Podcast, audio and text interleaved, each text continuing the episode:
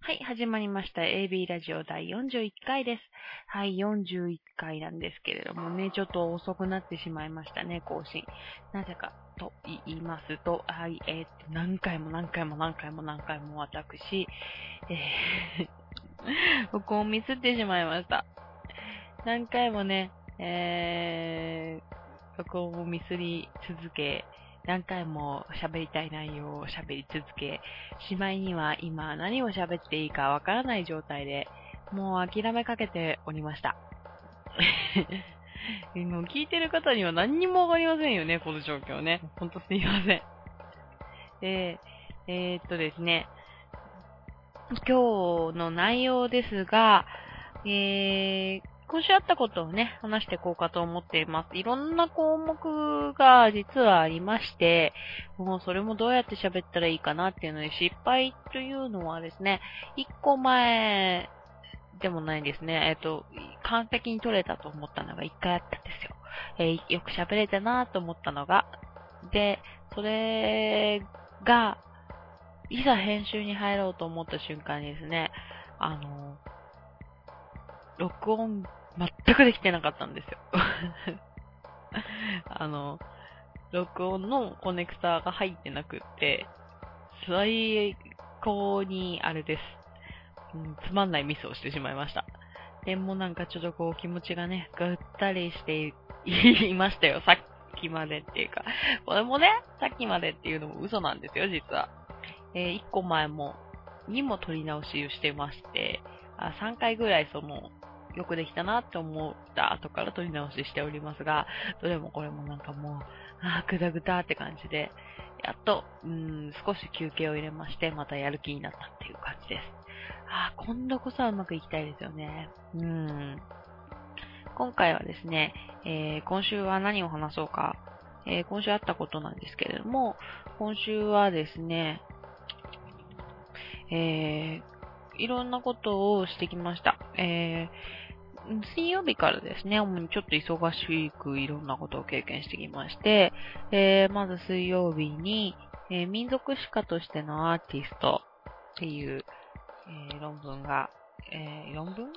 本の中の一節なので、論文とは言い難いかもしれませんね。えーハル・フォスターさんの書いたのが、えー表彰との5号に載っていますので、こちらのあの勉強会をに参加、読書会に参加させていただきました。えーその日はね、えっ、と、その後アートイングリッシュトレーニングという講座に通ってまして、オッケースケさん第1回目の授業がありました。から、その次の日の木曜日ですね、創造の共同体という、えーこれは、えーベネディクト・アンダーソンの、えーと、ナショナリズムに関する名著です。えー歴史に関する、ナショナリズムの歴史に関する名著です。こちらを読んできました。読む会に、えー近代思想ゼミという名前でね、ずっと読んでまして、このラジオでも何回かお話ししましたね。に参加してまいりました。えーで、金曜日は、えー劇団四季のキャッツを見に行って、友達の旦那さんのバーテンダーさんのカクテルのコンペティションに行って、で、土曜日は笹俊さんのパフォーマンス、ある時間彼らの場所というパフォーマンスを見てきました。えー、とてもね、今週後半充実していましたね。はい、充実しすぎていて、もうなんか、忙しかったような気もします。あんまり、でも楽しかったから忙しくなかったかな。うん。ーとですね。えーどこからお話ししようかなと思いますが、えーと、いろんなことを思いましたね。やっぱりね、これだけいろんなことをしてくると。特に浮いていたのはキャッツを見たことでしょうか。キャッツはすごく、うん、大衆演劇というのともまた違うんでしょうかね。私あんまり演劇に詳しいわけじゃないんですけれども、あれはこうすごくショーだったなと思って、私、あれ、ストーリーがあるもんだと勝手に思い込んでいたら、あんまりストーリーっていうのなくって、基本的にはキャラクターの紹介というか、ダンスを見せていくっていうことにメインを置いた作品でした。で、なんか、それを知らないで見に行ったから、ちょっとびっくりしてしまって、こういうことなの？みたいな。で、まあ、びっくりしたっていうことも置いといても、まあ、こういうことなのって思うとこはありまして、その、物語をだって持ち込まないでもよかったんじゃないかなとか、うん、いろいろ疑問が残るのに、この作品っていうのは80年代にアメリカブロードウェイで作られて、えっ、と、なんだっけ、仮面の男じゃなくて、えっ、と、あれはなんだ？えー、ほら、オペラ座の怪人か。ペラ座の怪人に上映回数を迎えるもうギネス記録を保持するぐらい上映され続けていた作品で、いている作品で、日本の劇団四季の大受けに受けていって、キャッツシアターがね、横浜にできるようなものなんですけれども、うん、そういう風なぐらい人に受けているものっていうのが、えー、ストーリーとかではなく、繰り出されてくるものであって、でもストーリーが全くないわけではなく、あんまり面白くないストーリーがちょこっと入っていて、面白くないって言ったらとても失礼になってしまうんですけども、短いですね。4分の1ぐらいでストーリーを構成しているので、全体の舞台の長さも、ストーリーを語る部分は4分の1ぐらいなので、やっぱりそうなってくると、そんなに、なんだろう、いろんな展開があるストーリーがないんですね。そういうもので面白がらされているのかと思うと、これはどういうパワーなのかなとか、どういうふうにお客さんがこのものを捉えているのかなっていうのが、自分にとってはとても意味不明なものでした。えっと、これから考えていきたいなとも思いつつ、考えることにするかなとも思いつつ、というような感じを受けております。はい。そうですね。えっ、と、まあその後はまた異質な世界観といいますか、バーテンダーの方のコンペティション、ホテルで、あれとあるホテルの関係のバーテンダーの方たちの全国コンペだったんですが、友人の夫が出場してまして、えー見てきました。で、まあ、ほんまにホテルのバーとか私は行かないので、えー、事態っていうのはわかんないんですけれども、でもまあ、客観的にすごく見れる場だったと思うんですね。あの、コンペティションということで、この人たちの作品としてのカクテルだけを見える場で、えー、すごいね。あの絆っていうテーマがあってカクテルを作っていたんですけども、もう作ってきたものを見せる。で、支援するっていうような場だったんですけど、うん、絆ってテーマに対してみんな、バーテンダさん20名ぐらいのアプローチっていうのは、それぞれにやっぱり、そこのにコンセプトを見出してね、家族だったり、他の人が愛だったり、かと思えば、えー大震災のこと、3.11のことだったり、あとは、もっと変わり種で、なでしこジャパンのことを挙げていったり、とか、それぞれが見出してきたものがまた一つずつ違うし、それをこうお酒として表現していくっていう、不思議な表現方法もあるんだなぁと思い、またそれがこう、1対1の関係性で本来生まれるようなお仕事じゃないですか。っていうことにも、異質なものというか、私の周りに今まで感じ得なかった種類、類の表現をする人がいるんだなっていうことが、勉強になったなと思いました。で、まあまあ、そのキャッツとバーテンダーさんのコンペに行った人は、そういう意味で、うん、自分にとって異質なものを見たなっていう日でしたね。それに比べれば他の経験は全然異質じゃないかもしれませんね。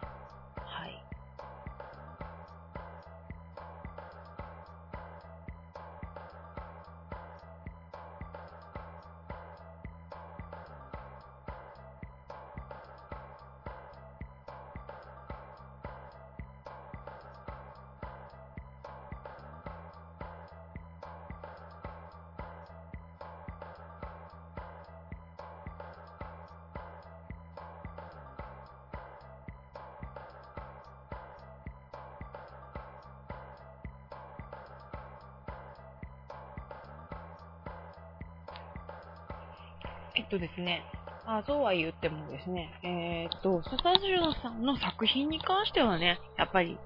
作品を見に行ったので、異質っていう感じは全くありませんよね。私の普段の活動から行くと、えー、アーティストですので、私も笹潤さんもアーティストでアーティストの作品を見に行くっていうのは、なんかこう、ごく自然なことだと思っておりますが。はい。えーとですね。なんかこの作品に関してはすごく面白く見れました。えーと、細部に関して、サザジュンさんのことも知り合いですので、どういうふうに考えてるんだろうなとかっていうことに関しては、興味もあったし、ぜひお話ししたいなと思うこともたくさんあったし、あと、構造の作り方作品っていうものも、うん、テーマがそこまですごく遠いと思わないので、彼とは、えー、巧みであったし、すごいなって思うとこがあったりとかして、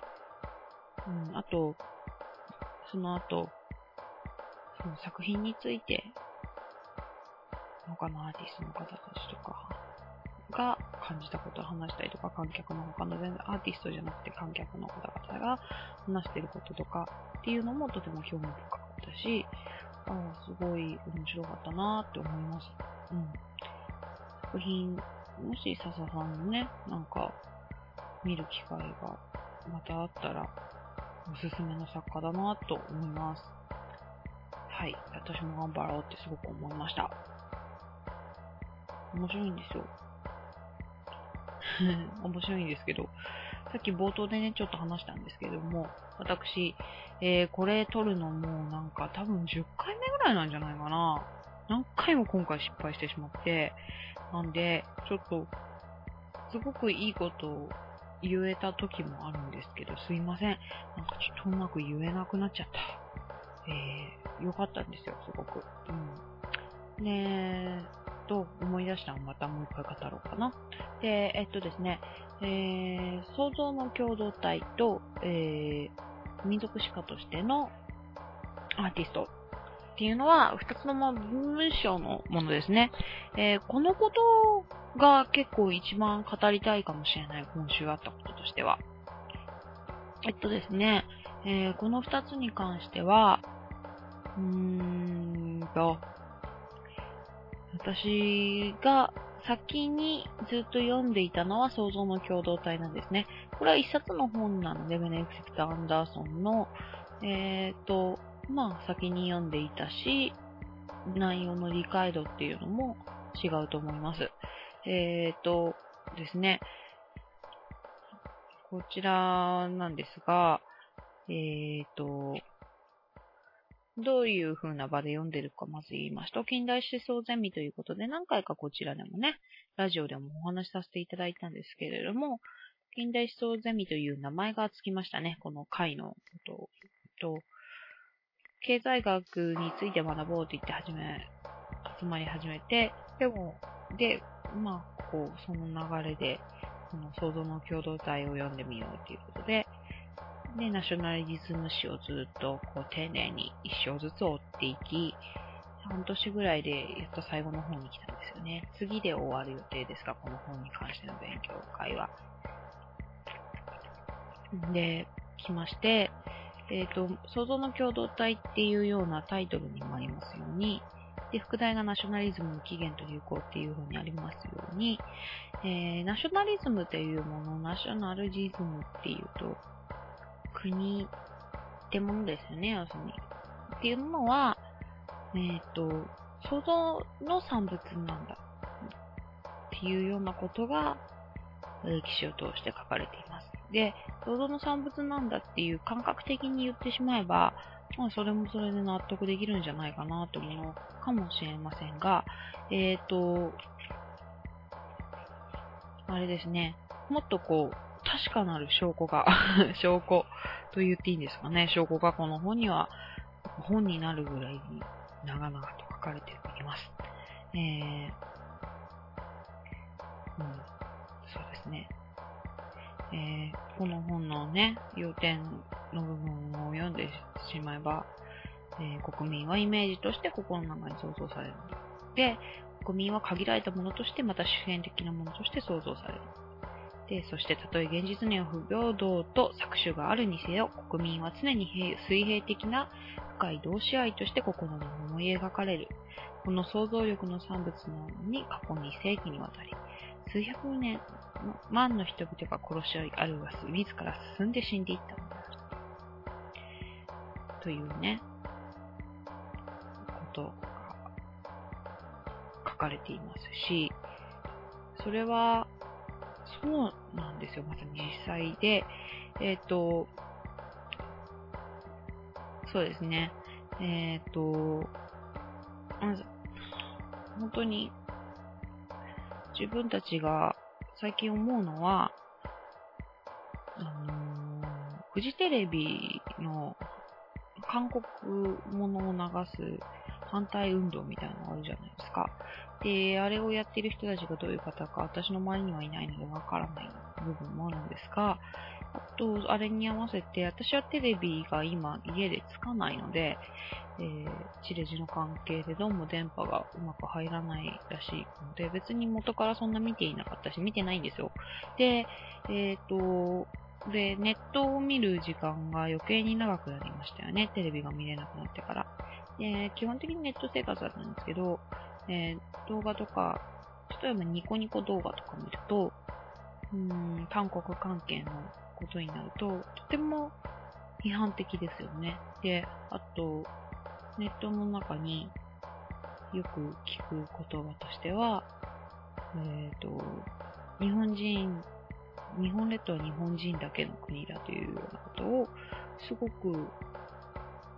強い言葉遣いで言っている方がいて、いわゆるネット右翼、ネット右翼の右翼ですね。右翼、ネット右翼って言われる人たちだと思うので、えっ、ー、と、全体的ではないと思うんですけれども、うんと、日本人だけの国で、ね、日本列島はやっぱりないと思うし、え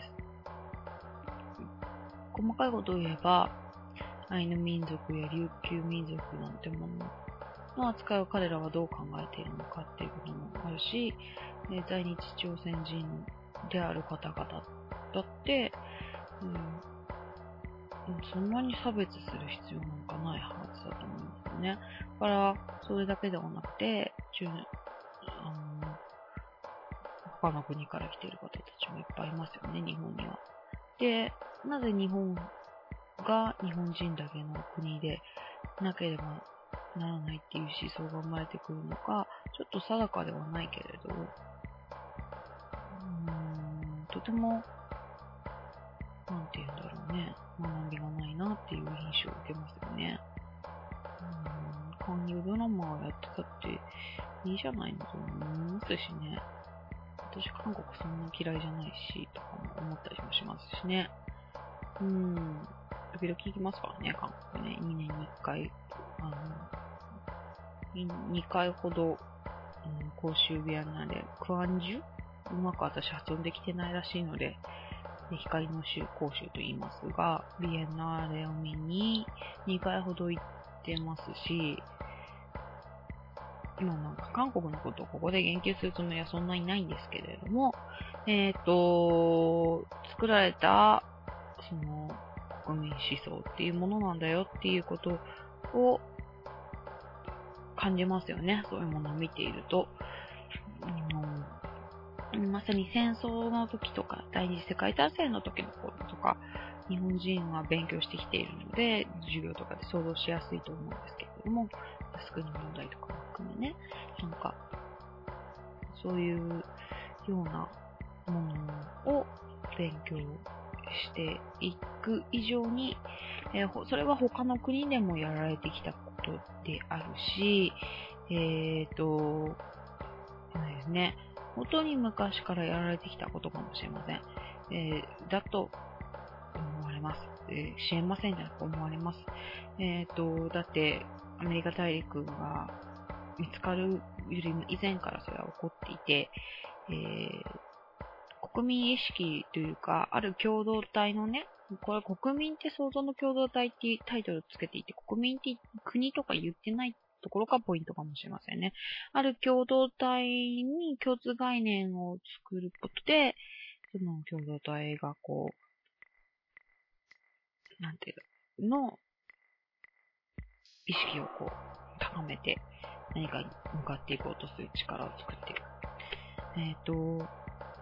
すごく有名なことで言えば、やっぱり第二次世界大戦、さっきもちょっと出ましたが、のことですよね。うん。そう。それでね、うん。でさ、えっ、ー、と、もうちょっと、その共同体のことはちょっと飛ばして、民族史家としてのアーティストの方なんですけれども、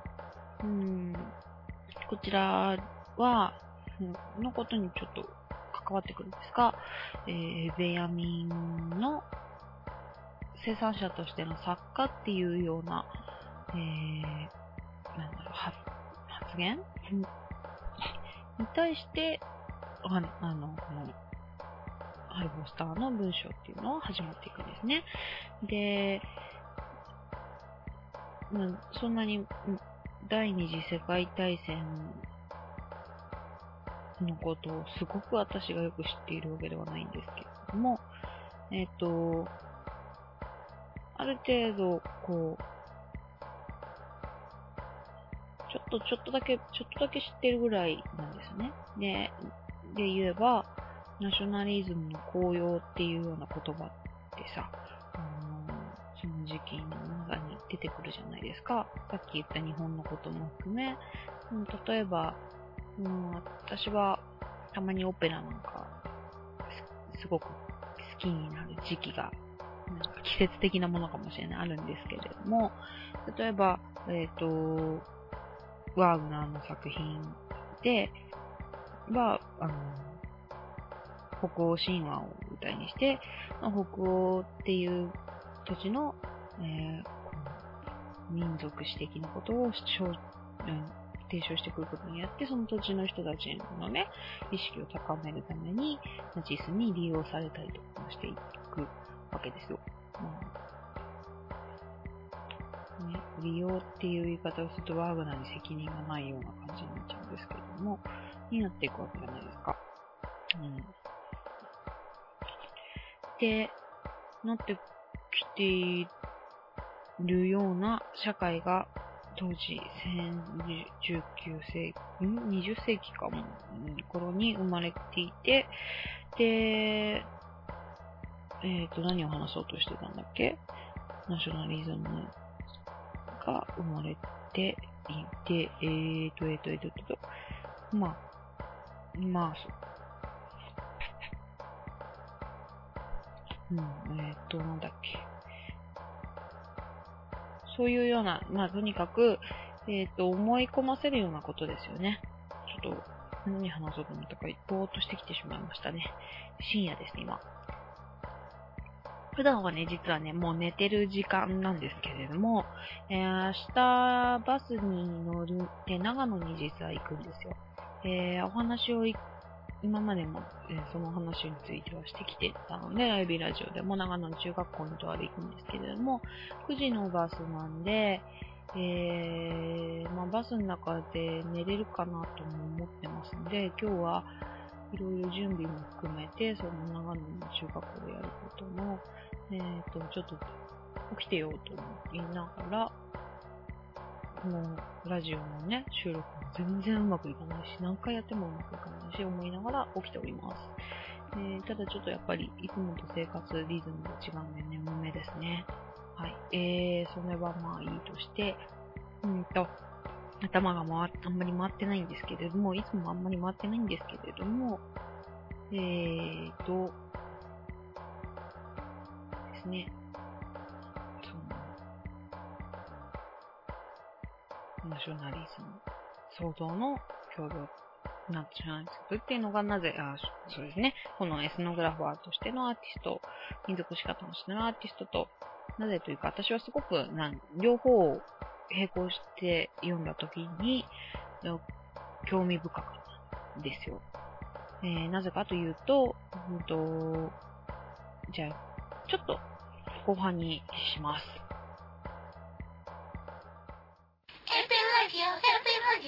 Happy.